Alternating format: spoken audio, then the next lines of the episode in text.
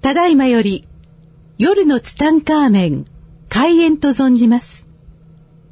なお、この番組をお聞きになられる際の諸注意を申し上げます。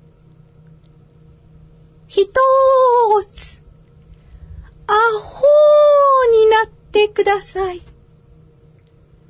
ふたーつ、大の爆笑をしてください。アホーと素直と行動力があら嫌だ。世界を救うと存じます。夜のツタンカーメン、開演に存じます。はい。皆さんこんばんは。こんばんは。今週もやってまいりました。夜のツタンカーメン75億光年に一人の一代桜庭つゆきと。フランシスコ・ザビエル・アキコです。今週もどうぞよろしくお願いします。よろしくお願いします。えー、ということでですね、はい、まあ、先週、先々週とですね、うん、まあ、スペイン話で盛り上がりましたけれども、えー、まあまあ、まだまだですね、はい、まあ、話し足りないことはありまして、うん、えー、まあ、ちょっとだけ、またちょっと続きを話すけれどもね、はい、結局、まあ、僕は2日目にですね、その桜田ファミリアを見ることができたわけですよ。はい、で、桜田ファミリアを見ることができて、まあ、もう感無量でね、もう俺は本当になんて幸せなんだ。って思って、うん、で、次の日、もう全く僕フリーだったので、はい、あのー、その、前日にあったね、そのみゆきさんたちに、はい、あのー、どこ、どこ行くんですかとか言われて、もう僕は今日フリーなんですって言って、うん、で、もう一回、その、黒いマリア像を僕はちょっともう一回ゆっくり、あのー、見に行きたいんですっていう話をしたんですね。はい、そしたら、何ですかその黒いマリア像って言うんですよ。それは知らなかったんだ。全然知らないんですよ。いや、このスペインに来て、うん、スペイン一番の聖地の黒いマリア像を見に行かないって、やばくないですかカブロンとか言うわけで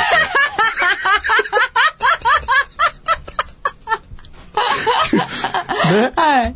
ほしたら、で、説明をしたら、はい、もう絶対に行きたいと。うんうんうん、もうぜひ一緒に連れてってくれって言われて、うんうんあの、じゃあ、じゃあ行きましょうかと言って、三、はい、人で電車に乗って行ったんです。今度電車に乗ったんですか電車に乗ったんですよ。え、よく乗れたじゃないですか。もうこの電車がね、はい、もう珍道中。えもうだって右も左もわかんないの。券売機の買い方もわかんない。ど、どう、どうしたんですかだからもう聞きながら、聞きながら、聞きながら、聞きながら、いろんな人に。あの、英語で、はい、英語で聞きながら、うん、このモンセラートに行くにはどうしたらいいんだって、うん、ここ、お前何やってんだここじゃねえよ、みたいな、うん。ここはお前、千代田線だろみたい な。お田園都市線はあっちだよ、みたいな。はいはい、そんなことを、紆余曲折、繰り返し、繰り返し、繰り返し、繰り返し、うん、えー、ほんと2時間かけてね、行きましたよ。あ、はい、行けたんですね。でね、やっぱ標高1236メートルですから、うんうん、もう最後のなんかのもうね、なんかトロッコ電車みたいなやつね、もう崖をガタガタガタガタ登ってくんですよ。これのね、もう、左側が絶景ですよ。左側が左側。だから乗るときは左側なんですけどもね。うんうんうん、もうほんとこの1236メートルでしょもうすごい、うん、もうだからもう大草原がもうずーっと広がる。えー、なんか。ものすごい綺麗。えー、ものすごい綺麗でね。で、そこに着いて、うん、で、まあだからすごいね、その二人の、うん、あのお姉様たちもね、感動してましたね。もうみゆきさんはね、泣いてたね。あ、マリア様に会えたんですか会えてもちろん触れて。すごいじゃないですか。はい。だからね、あのー、みゆきさん泣いてたね、うん、なんかね、感動して。じゃあ大王は、2回お僕は2回見に行きましたね。素晴らしいです、ね。 2回見に行きました。うん、で、2回目はね、ほんとゆっくり、うんうんうん、あのー、ご挨拶もできましたんでね。うんうんうん、あのー、で、もう大聖堂もね、うん、ゆっくり見れて。空いてたんですか空いてたんですよ。え、何それ空いてたんです よ。あ、そうなんだ。はい。もうね、もう感無量な。あ、じゃあよかったですね。感無量な旅でしたね、うん、本当にね、うんうん。もう、あんなとこでね、本当その、人と会えるなんていうのはね、うんうん、本当こんな奇跡はないなと思いながらね、うんうん、まあ感動する最高の旅でしたね。ねまあスペイン、ぜひいいとこなんでね、ねあの、行っていただきたいと思いますね。はい、ぜひチケットを前もってね。はい、チケットを前もって。でね、あれなんですよ。あの、僕はこのスペインの前にね、はい、実はあの、2週、その2週間ぐらい前かな、うん、実は僕、タイに行ってるんですよ。あ、タイランドに行ってたんですタイランドに微笑みの国。微笑みの国、タイランドに。で、ここはね、あの、僕の師匠が、もう亡くなってしまいましたけども、はいはい、僕の師匠がいてね、うん、まあこの師匠に、うん、まああの、 まあ命日ということでね、はい、まあこの師匠に会いに行くという名目で、うん、あの、行ったんですけれども、はい、あの、僕はツタンカーメンでね、この話は多分詳しくしてないんですよ。このタイの師匠の話っていうのはね。うんうん、で、喋りたいなと思うんですけど、本当に僕はね、あの人のおかげ、もう僕の人生でやっぱ、節々っていうのはターニングポイントっていうのは必ずあってね、はいそこには必ずな人が絶対用意されてるわけですよ。介在してるんですね。そう。やっぱ人生っていうのは誰と出会って誰と過ごしていくのかっていうのが一番大きな問題でね。そうですね運っていうのは人が運んでくるわけですよ。もうね、運は人しか運んでこない。はい。そして大きな運というのは、はいもうついてる人しか大きな運は運んできてくれないわけですよ。あその中で、はい僕の人生でも、うん僕は本当あの、あの時はもう30歳。あ、30歳。はい。 30歳の時ね、本当にその、まあ事業はうまくいってましたけども、はいうまくいっていたけれども、自分の中でここから先どうやって生きていけばいいのかわからないっていう、その暗黒期から全く抜け出せないっていう時ですよね。あ、そうなんですか。じゃあ、もう僕は本当35歳まで暗黒期だったので、だから自分は何のために生まれてきたんだろうか、もうリバエンドこれから何をしたらいいんだろうかってことを常に悶々としていて、ちょっと葛藤してたんですね。ここ、心と。うん葛藤っていうかもう自分の中では僕はうつ病だと思ってたけども、 はい。そうなんです。だから、多分ツタンカーメンでも僕話してると思うけど、僕は30歳から35歳までずっと睡眠薬を飲んでたからね。え、そうでしたっけそんな話してないっけツタンカーメ聞ンいたことないと思うんですけど。うん、一番、だから僕は一番悩んでる時。あだからこっから先、その自分のやってる会社っていうのが、まあ23歳で、あ、24歳で独立をし、年間1店舗ずつ増やしていき、多分30歳ぐらいの時は5店舗か6店舗ぐらいあったと思うんですよ。で、従業員も増えていく中、で、いや、自分のやってる事業というのがね、こっから先絶対明るい未来はないっていうのは途中で気がつくわけですよ。僕は3年目ぐらいの時にはもう気がついたの。あ。あ、そうなんですね。うん、このやってる自分の業界っていうのは絶対明るい未来っていうのはないっていうのは気がついた。気がついたけども潰しが効かないし、あーもう自分はこの他にやれることがないから、もう仕方なくやってた部分っていうのがあって、うんはいで、従業員も増えていき、えーまあ店を自分は増やしたくなかったけれども、やっぱり働いてる従業員の人たちが、 えー店長になりたいっていうので、いやまあ、いやありましたねまあこの話もできる時あればしたいけども、だからそれで店が増えていってしまい、だからね、僕は本当そこでね、あの、うつ病っていう、当時うつ病っていう言葉がなかったけども、テレビを見てたらね、その、実はもう最近若者の間で、若者というかその、えーまあ、中間管理職とかそういう人たちの間で流行っているこのうつ病というものがあるんだ。はいわけですよ。で、症状を言ってる時にね、まさしく僕の症状と一緒なわけですよ。俺、俺じゃん。そう、ほら、絶対俺、俺、うつ病だ、うつ病だって思うわけですよ。 でね、あのー眠れなくなっちゃったんですよ。ああ、睡眠障害になっちゃった。睡眠障害になっちゃったの。だから、生まれて初めてその時ね、精神科ってとこ行くわけですよ。なんか大王と精神が全く合わないでしょ。 合わないね。で、イメージが。イメージが合わないでしょ。で、僕体育会系だからね。はいあのー、まあ、礼儀正しく、で元気よくっていうのがもう一応僕のモットーだから、一応その、精神科に行った時もその、先生が待ってる控室っていうか、はあの、部屋開ける時もね、えーガラッと開けて、はい先生失礼しますってこう体育会系で入っていくわけですよ。で、どうぞお座りください。先生失礼しますと か言って、すごい元気よく言って。で、どうされましたか先生、私、うつ病な んです。それおかしいですよ ね。絶対うつ病じゃないと思うんだけど。そしたらその先生にね、坂野さんいいです かと。うつ病の人は自分でうつ病って言わないですから本当ですよ。あ先生僕うつ病じゃないんですかってそうですって言われて。あ、よかった。帰ってくださいって。 いやでも先生ね、寝れないんですって言って、睡眠薬だけを出してもらあう。ーはいはいだから僕はその睡眠薬を5年間ずっと服用しないと寝れないというね。まえこの5年もだからこの下りがまた長いんで、まああー喋る時だったらね、ままあたまあ喋ろうかなと思いますけども。置いといてはだいからもう本当に僕の暗黒期ってやつが、あーありましてね。はいまあ本当本当に僕はどうしたらいいかわかんないって言った時にはい、その30歳の時に、まあその自分の師匠と言われるね、えー人と出会うと。この出会いというのは僕はもう本当に大きかったというか、もう、この人と出会ってなかったら僕はもう多分終わってたと思いますね。今の自分はないから、あもう100%ないですね。だからあの人がいなければ、この海外に行くことが絶対ないんですよ。あでね、このタイに行く飛行機の中でね、こう、いろんなことを頭の中を駆け巡って、いろんなことを思い出したんですあ。よ。はい。で、あの人と会うっていうのは本当運命的だったなと思いながら、で、僕結構好きなのがね、まあ人間っていうのはこう途中途中でこういろんな人とはい出会っていき、自分の人生が変わっていくターニングポイントっていうのが高野さんあるわけあありますで、ね、よねでも、 この人と出会うために、必ず誰かが介在しているわけですよ。ああ、はい。必ずはい何か誰かが紹介してくれるとか、必ずな誰か人が介在してるわけであって、そういうのをね、僕辿って行ってみたんですよ。はい。この人と、もう本当に僕の人生を、大きく変えてくれた人何人もいるけれども、やっぱり僕の中ではこう思い出深いっていうのはこの方なわけですよ。まあ、原点な感じですか、ね、そうですね。だから僕、この人会ってなかったらもう海外で仕事するという頭は絶対ないので、うん、そして僕の価値観というのを180度変えてくれたのはこの人なんですね。うん、だから、この人に会うために、一体どんなことがあったんだろうどんな人がこう介在してくれて、どういう、どのような経緯を得てあの人に会ったのかなと思って、うんうん、一つ一つね、こう遡っていったんですよ。はい、人生を。はい、そしたらね、やっぱね、この大きなターニングポイント、この人と出会うための、一番初期の段階の原因を作ってくれたのは、この人だって人にたどり着いたんですよ。へ、うん、それがね、はい、システムパークっていう会社があったんですよ。システムパーク、うん、はい、システムパークっていう会社があってね、うん、これホームページを作ってる会社なんですよ。はい。今もあるんですか調べたらもうなかった。あ、あ、ない。もうなかった。ないんだ。で、このシステムパークってとこに勤めてる中山さんっていう人がいたわけです。はい。俺もな、よ、名前よく覚えてる。ね、ほんと覚えてますね。もうな、20年近く前の。でね、はい、このシステムパークの中山さんが、ある日突然自分の店に来るわけですよ。うんうん、で、この会社は何してる会社かというとね、うん、ホームページを作ってる会社なんですよ。はい、ホームページを作ってる会社で、うん、あの、オタクも、ホームページを作りませんかと。これからの時代営業マンなの、中山さん。で、これからの時代は、ホームページがないと生きていけませんよ、みたいなこと言われるわけ。だから、19年ぐらい前かな。結構ネットの走り的な感じ、ね、ネットの走りよ。もう、ネットの超走り。うんうん、だから、ホームページを作りませんかとか言われてもさ、うんはあみたいな。ホームページって何みたいな、そんな感じですよ。っていうか、そんな、みんなパソコン持ってないのに、うん、そんなとこでページ作ったって誰が見んのっていうような時ですよ。はいはい、で、いや、もうこれからは、うん、もうこのインターネットが普及していくんですと。うん、もうインターネットが使えない人は、もう置いていかれます、時代に、みたいな。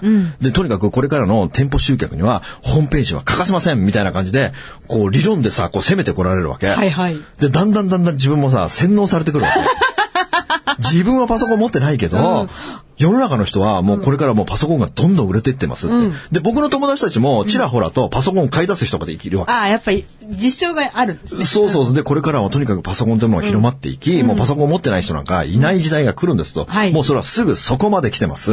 うまいね、やっぱり。うまいね、うまいね。、営業だからね、で、ぜひ、御社もホームページを作りましょうって言われてね、うん、160万。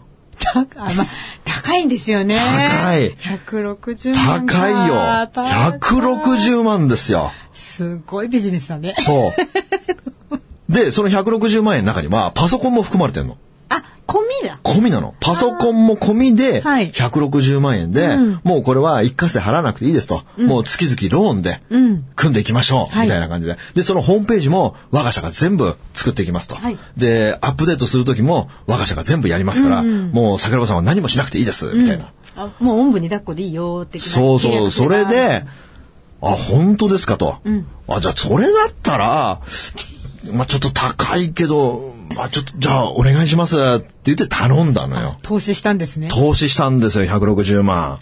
で、まあなんかもう昭和チックなホームページ、今思えば。うんうん、今思えば昭和チックなホームページですけど、うんうん、ホームページができたんですよ。はい、そしたらね、やっぱり世の中の人は結構パソコン持ってたんだろうね。あこれでね、結構集客ができたわけですよ。あ、もう良かったじゃないですか。だからこれはすごいと。うん、この文明の利器はやばいと。うんこれもどんどん更新していこうと思うわ け。はい、そこで僕は、やっぱね、あのー、僕はちょっと、あのー、詳細が少しだけあるもんでね、いろいろ文句を考えた時にね、はい、あのー、あるものの買い取りを中古し、あ強化したかったんですよ。はい、買い取り。うん、でね、えー、その、買い取り始めましたみたいなやつやったわけですよ。はいで、大きく。もうこれからの時代は、もう絶対買い取りの時代が来るから、うん、もう買い取りやらないと絶対生きていけないって思って、うん、なぜかというと買い取りというのは、あの、あれがいいんですよ。原価率が。あもう中古で買ったら10倍っていうのが決まってるんですよ、も、う。えー、そうなんですか、うん僕の中でも中古は絶対10倍っていうのがあったので、で、もう買い取りしますっていうのを大々とやって、うんうん、でもね、これ後から分かったんだけどね、はい、あの、買い取りをするためにはね、古物っていう免許がなきゃいけないんだよ。えそうなんですかそう。そんな免許制なの古物、古物っていう免許取らないと買い取りしちゃいけないの。ええー、知らなかった、そんな僕、そんなの全く知らないまま、うん、何年かな ?5、6年はやってたね。てか、誰も知らないんじゃないそんなの知ってる人いるのかないや、いるいる、絶対いる。これ、これ、一般常識なんですよ。え、そうなんだ。 うん、だから古物の免許ないのに買い取りしたらもう逮捕なんですよ。え本当に。違法行為。違法行為なの。だから俺もずっと違法行為をしてたの。まあ知らなかったからね。そうで、まあ知らぬ存ぜぬで済まない世界だけどあね。で、そこで買い取りをはいしたわけですよ。はいそしたらね、とてつもないものを持ち込んだ人がいるわけですよ。何ですかそのとてつもこない。れはね、ラジオで言えないんですよ。えーこれはラジオで言えないから、じゃまあ懇親会の時でも聞いてくだじさゃあい。こっそり、こっそり内緒でって感じです。これすごいものを持ち込んできてくれた人がいて、ええこの人が僕の人生を変えてくれるんですよ。あ、その人が。そう、この人がとてつもないものを持ってきて、えで、僕は買いましたよ、30万円で。ああ、あ、もうそのぐらい価値のあるものを持ってきいて。や、価値があるかどうかはわからない。それを僕は商品にするから。あー。作るのは僕なんですよ。 作るもうわかんないだろ うけど。なんか、はてなはてなはてな、もうクエシスチョンマークがあってください。うんもうこれ説明で、ラジオで説明できない。そしてね、はい。そして、はいこの人との出会いっていうのが本当に僕の人生を大きく変えてくれて、で、この人とね、なぜか僕は気が合うあー。その後ね、よく会うことになるわけですよ。はいはい。でも、僕はすごく喜んだから、その商品を見たときに、これやばくないですかみたいな。うひょうひょな感じなんですかえそうそうそうそう。まさしく求めてたものが来たわけ。まあ、これはやばいですって言ったら、俺が喜んだから、あ、そんなに喜んでくれるんだったら、俺まだ家にあるよってわけえ、。そんなにあるのマジですかみたいな。で、俺はよく毎月海外に行ってるから、海外に行くためにそれ作るから、これから永遠にそれ作れていくよみたいな感じなんですよ。マジっすかみたいな。願ったり叶ったり的な。マジですかみたいな。うん。お願いしますって言って、まあその人がちょくちょくお店に来るようになって、そこからこう仲良くなっていくわけですよ。うん交流が始まる。そう、でね、じゃあ今度、さくちゃん、飲みにでも行こうよって言われて、ああ、いいっすね、行きましょうよ、なんて言って、この進行を深めていくうちに本当に仲良くなったんですよ、そのおじさんとね。で、このおじさんは、あの、伊藤忠の子会社の社長だったんですよ。え、すあらま。伊藤忠の子会社の社長でね、この人何の仕事したかっていうとね、昔、思い出してみてください。20年ぐらい前って、はいコンビニに買うペットボトルと絶対におまけがついた時代があるんですよ。ありましたね。こう、蓋のところに。そう、蓋のところに引っ掛けてあうる、んありましたなねんかあのーまあまあ、ほとんどの商品があれですよ。あの時、携帯電話につけるストラップですね。あ、ああそうですね。うんうんうんうん。の当時みんなついてたでしょありました、ありました。もうほとんどのペットボトルにはおまけがついてた時代、うんついてたついてたそのおまけを作る会社の社長だったの。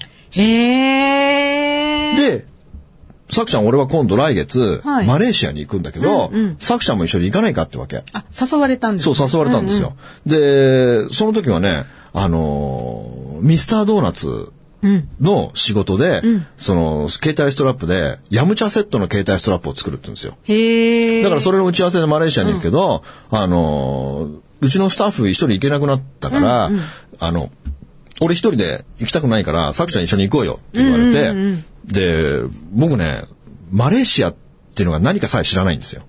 あそこに自体が。 でも知らないの。もう僕何にも知らないから、その外国のこと。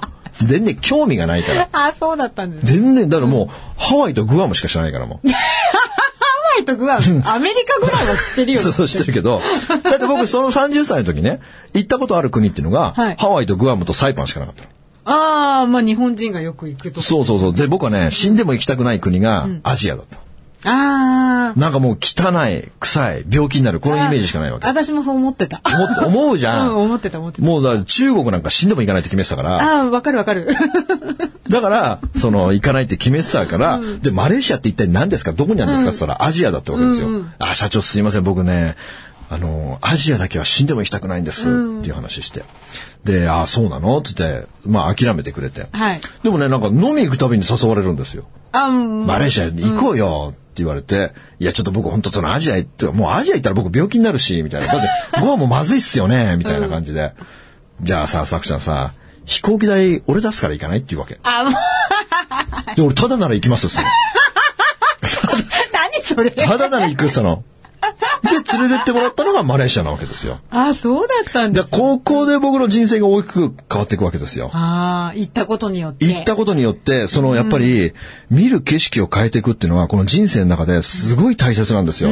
僕は見る景色がいつも一緒だった。ああ、そのままだった。もう24時間365日同じ景色しか見てない。旅行なんか興味ないし、どこも行かないし、ずーっと同じ景色だけ見てる。うんうんうん。だけども、これ、マレーシアっていう国に行き、はいもう見る景色はもう24時間毎秒全部違うものを見ていくでしょ、で、その時にね、物乞いの人とかたくさんいるんですよ。あ、マレーシアは多いんですかいや、ていうかもうアジアのやっぱり貧困地域が多いので、やっぱりその貧富の差っていうのは激しいわけですよ。日本みたいにこう真ん中が一番多いとかじゃなく、もう貧乏か金持ちしかいないみたいな。あーもう対極なんですね対極なんですよ。で、やっぱりその物乞いの人たちがね、本当に多くてね、ご飯とか食べててもね、そのプラカード下げて、その血のみを抱えたお母さんが、この子が病気だからお金くれとかってご飯食べてるとこに手出してきたりするわけですよ。で、お金あげんなよって言われて、もう無視しろ無視って言いながら、真ん中に手がある中食べていくんですよ、ご飯を。ええー、なんか、帰んないんだよ、この人が。あもうくれるまもうでは。 3分ぐらいずーっと目の前に手があるの。えー、やだー落ち着いてられないうんね。だからその、うんもうこの人と思ってさ、指輪一匹手の上に乗っけてあげたのよ。どうするかなと思って、それをペロって食べて、その人 あそれ普通、普通にね、普通に。そんなことが続いて、はいで、その足のない人がね、台車に乗って、その肘だけでこう、自分の足元を置いてね、で、足をトントンって叩いてみたらさ、もうゾンビみたいな人がいるわけいでや、すよ。怖い怖い怖い。で、お金くれっていうわけですよ。で、そんなの見たらさ、もうカルチャーショック度が半端ないですよ。まあそりゃそうですよもうテレビの世界でそんなの。で、もうこれはすごいと。日本ってのはなんてぬるま湯なんだと。はいもう日本はビニールハウスじゃねえかって思 って。で、そのね、社長さんにね、あの、アジアっていう国は他の国もこんな感じなんですかって言ったら、まあ大体アジアってのはこんな感じだよってわけですよ。で、社長来月どこ行くんですかって言ったら、来月は韓国に行くよってわけですよ。あ、韓国ですかもうキムチですねみたいな。 韓国イコールキムチしかないからさ。そうですね。で、韓国面白いんですかって言ったら、もう最高に面白いって言うから、僕、ついてってもいいですかって言ったら、おいいよ、来なよ、もう、もう、毎月来なよ、俺と一緒に毎月旅行しようぜ、みたいな感じで、へあ、じゃあちょっと来月、韓国一緒お願いしますって言って、もうそっから僕はその人の金魚の糞みたいに、毎月毎月いろんな国に行くことになるわけ。へえ。そしてね、韓国に行った時に、今度は、その社長の友達を連れてきたわけ。はい。大阪の友達を。あ、はい。もうこの人との出会いというのが僕はまた強烈に、へえ。僕の人生を強烈に変えてくれる大阪の、もう商人、大阪の商人。もうすごい。で、やっぱ仕事で行くからね、あの方たちあは。ーはいはいで、仕事で行くときに、もう現地の言葉なんか一つもできないわけよ。ああ、かん韓国語とか。もう韓国もできないし、英語もできないし、まあもちろん通訳は連れて行くけどね、で、その時にね、そのおじさんの、もうこの大阪の商人の、値切りの方法っていうのが、尋常じゃないのよ。へえ。すごいんですか、テクニックが。テクニックがすごい。言葉も通じないのに電卓一つで。はあ、こうパパパ。そへえ。う。で、物って、こうやって値切るんだって。あ、で、通訳を介して、あのーいろんな話するときも、あ、そういうトークの仕方で値切っていくんだってことを僕は学んでいくわけ。なるほど。クエ、うんと、値切りのノウハウをこう知るみたいなその感じ値で切すり、ね。完全にもうあのおじさんとの出会いというのは、もうその値切りの方法。へーていうか、値切りというか交渉。交渉だよねビジネスと、ビジネスの時の交渉の仕方というのは全部あの人から盗んだ。あー交渉術がすごく。交。渉術がすごかった。この人すごいわーと思って、で、またその人からもすごく可愛がられて、はいで、次の月に、今度タイに行くからあんた来るかい言われて、はもうタイ行きます、もうどこにあるのか知らないけど、みたいな感じでね、まあそこに行った時に、そのタイのチェンマイというところに行くわけです。はい、はい。で、このタイのチェンマイに行った時に、その社長を紹介された、まあその方が本当に僕の人生っていうか僕の価値観というのをね、もう根底からひっくり返してくれた、えーまあ方とこう出会うことになるわけですけども、この方はね、完全にね、もう日本人じゃないね。日本人なんだけども、あはいもうね、見た目はね、もうロシアのマフィア。えロシアのマフィアもうロシアのマフィアとしかもう絶対見えない。もうとにかく体がでかい。大きいんだ。体がでかい。もうとにかく体のパーツが全部でかいあ。、じゃあ、ガタイがいいんですねガタイがいい。じゃあ、あの、顔つきも日本人離れ日本。人離れしてるね。僕が一番びっくりしたのはね、ふくらはぎ。えもうふくらはぎね、ボーリングが入ってるぐらいでかいのよ。それ あの、こういうのです。もうふくらはぎのでかさが尋常じゃないっていうね。だから本当にこの人日本、だから初めて会った時日本人じゃないと思ってからさ、ああ挨拶、そのロシア語とか知らねえしとか思いなが らさ、そしたら向こうから、あ、こんにちはとか言われて、あ、日本の方なんだと思ってね。まあ本当この人との出会いというのがね、僕の人生をもう本当に変えてくれて、もう僕は本当のお父さんと思って僕は接しさせていただいてたんですけどもね。そのくらいの差の方だった。そうですね、僕、あ、でもね、僕よりも10個ぐらい上かな。だから僕あの時30歳でしょ、だからあの方多分41歳、42、3かな。一回りぐらい上かもしれないですね。で、もうこの人がね、とにかくかっこいいんですよ。へーそのね、立ち振る舞いが。うんうんうん。もう立ち振る舞いがかっこよすぎて、でね、この人はね、あのーアジア中に会社を持ってんの。へえ、あ、すごい機種、もう経営手腕がすごいんですね。いや、もう天才。ああ。もう天才。で、もともとこの人はね、レンタルビデオ屋さんの店、レンタルビデオ屋さんの、あのー社長だったの。ええ、もともと。もともと。でね、もうこの人レンタルビデオの走りでね、いろんなルールはね、この人が作ったの。へえだ。から日本で一番先に1週間レンタルっていうのを始めたのもあの人だし、へえ。で、ビデオデッキがみんな普及してない時に、ビデオデッキとビデオテープを一緒にレンタルするっていうのを考えたのもあの人だえ、し、すごいですね。一番初めに価格破壊して1週間200円とか始めたのもあの人だし、もうすっごい、アイデアマンっいて。やもうとにかくもすごう、いですねもう詳細に長けてる方なの。で、まあこの人の話を聞いてるとすごく面白いんだけども、でね、まあ僕はこの人にハマっていくわけですよ。はいはいはいはい。で、この人がまた毎月毎月、あの、今月はミャンマーとか、今月はタイ、今月は中国、今月は韓国みたいな感じで、もうもうアジア中に会社を持ってるから、僕は僕は今度はね、今度その人にね、金魚の糞になってついていくことになるわけですよ。はい。でね、面白いことにね、その僕がもともと、えーマレーシアに連れてってくれたその伊藤地の子会社の社長いるでしょ、はいこの人はね、縁が切れたんですよ。あ、切れちゃったんだ。もう紹介したからもう大丈夫みたいな感じ。なんでかっていうとね、あの、お金を貸してくれって言われたんですよ。お金をお金を貸してくれって言われて。お金を貸してくれって言われて、えー30万貸してくれって言われて。へえ、まあお金を貸したらいなくなっちゃっなんだそりゃ。 ど、た。ど、まあお金に困ってたんでしょうね。ええ。うん、会社も倒産しちゃって。あ、じゃあもう、な、ない、ないか。うん、ないし、もうどこで何してるのかもわかんないしね。もう消息がもう。もう不明ですわかんないね。感じがだから本当にその人と出会わしてくれるために存在してくれた方なんですよあ、ね大。阪の方も切れちゃったんです。あ、この話も面白いからね。まあちょっと、またもうもう時間になっちゃったんああで、またねだね来週喋りたいと思いますけどもね。はいということで、まあ今週はね、こんな感じで終わってきましたけれども、はいまた来週ね、えーはいこの続きをお話したいと思います。ということで皆さんさようなら。ありがとうございました。この番組の提供は、自由が丘パワーストーン天然石、アメリの提供でお送りしました。スマイル FM はたくさんの夢を乗せて走り続けています人と人をつなぎ地域と地域を結びながら全ての人に心をお伝えしたいそして何よりもあなたの笑顔が大好きなラジオでありたい 76.7MHz スマイル FM